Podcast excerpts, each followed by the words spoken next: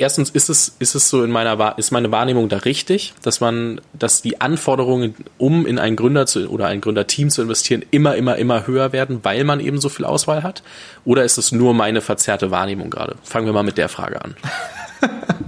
Also ich glaube, das kannst du so pauschal nicht sagen. Also ich glaube, was, was schon so ist, und da gebe ich dir recht, wenn du jetzt sagst, ich mache den nächsten Marktplatz für Fashion oder so, ne, da hast du sicherlich sehr, sehr hohe Anforderungen, weil man einfach weiß, okay, ähm, da gibt's einfach so viel Erfahrungswissen jetzt mittlerweile, ne? anders als jetzt irgendwie 2001 oder 2003, wo keine Ahnung hatte, wie irgendwas geht.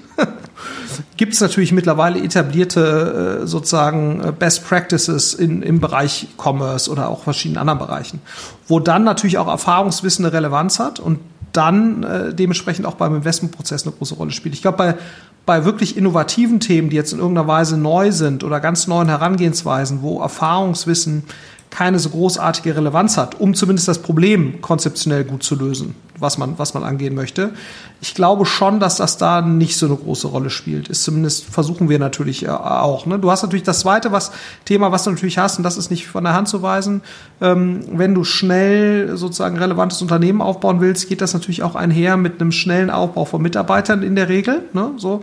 Und da ist natürlich schon äh, sozusagen die Frage, äh, setzt du jetzt auf eine gewisse Management-Erfahrung, auch bei den Leuten, die da, die das vorantreiben.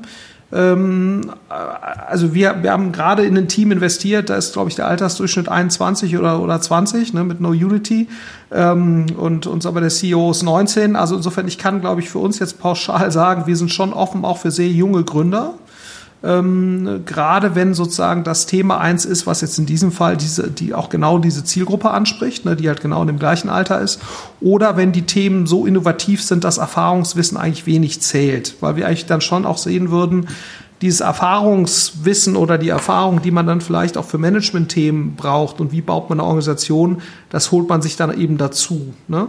Ähm, was aber natürlich schon so ist, und da gebe ich dir schon recht, du musst natürlich, das darf man auch nicht leugnen, glaube ich. Du bist als Venture Capitalist, wir alle, ne, also jeder halbwegs relevante oder bekannte Fonds in Deutschland äh, kriegt eine Mitte vierstellige bis fünfstellige Anzahl an Themen auf den Tisch pro Jahr da musst du natürlich schnell aussieben letztendlich oder dich dafür entscheiden, wo investierst du Zeit, ne? Weil wir können natürlich nicht, wir können uns nicht mit 5000 Themen im Jahr im Detail beschäftigen. Das schaffen wir einfach nicht. Also wir führen nur mal so eine Illustration so als Project A und wie gesagt, da sind wir gar nicht besonders, sondern das machen viele.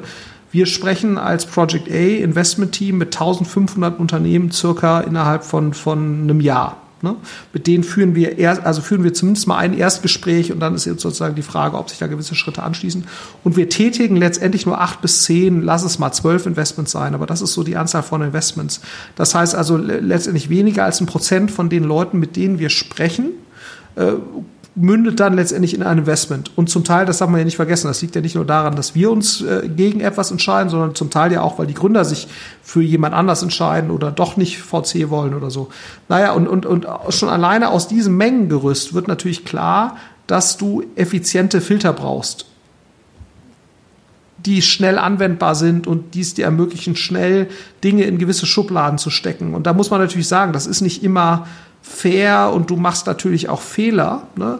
aber es geht, glaube ich, nicht anders. Und, und da hast du schon recht, dass natürlich sozusagen ein, jetzt auf dem Papier unerfahrenes Team, ähm, äh, gerade wenn es in einem nicht besonders innovativen Bereich ist, wahrscheinlich schneller äh, sozusagen an der Seite landet. Ne? Gerade wenn es dann noch nicht mal sozusagen in irgendeiner Form ein Signal Geber sozusagen an der Seite hat, wie jetzt, was ich, irgendein Business Angel. Ne? Also ich glaube, damit kann man das auch ein Stück weit heilen. Ne? Also das vielleicht auch als Rat an, an jemand, ähm, sozusagen, der sagt, so, ich komme direkt aus der Schule, ich habe vielleicht äh, äh oder ich habe kein Abi oder keine Ahnung, ne? Und ich, äh, ich habe aber trotzdem eine super geile Idee und ich mache das so, dass man sozusagen versucht, ähm, quasi diese Schubladensortierung äh, so ein bisschen zu umgehen, indem man es halt schafft, sehr gute Business Angels zu überzeugen oder irgendeinen tollen Kunden zu überzeugen, äh, der das Produkt nutzt, als Referenz zu agieren. Weil das muss man natürlich irgendwie schaffen, weil ich glaube, in dem Moment, wenn man das dann geschafft hat, ähm,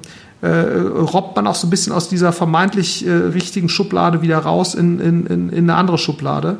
Ähm, weil so funktioniert nun mal diese, diese Welt und die kann auch gar nicht anders funktionieren, weil äh, die KI, die ja jetzt dabei hilft, äh, äh sozusagen aus diesen äh, 7000 Chancen die besten rauszudestillieren, äh, ähm, also das äh, hat sich leider noch nicht so richtig als praktikabel erwiesen. Ja, äh, und deswegen muss man da, glaube ich, extra diesen, diesen extra Aufwand gehen, äh, ein gewisses positives Signal um sich herum zu bauen. Das ist schon so, ja. Falls dir dieser Short gefallen hat, äh, würde ich mich sehr freuen, wenn du den Podcast weiterempfehlst. Das hilft mir sehr. Ansonsten hören wir uns morgen mit neuem Interview oder Short. Lass dich überraschen.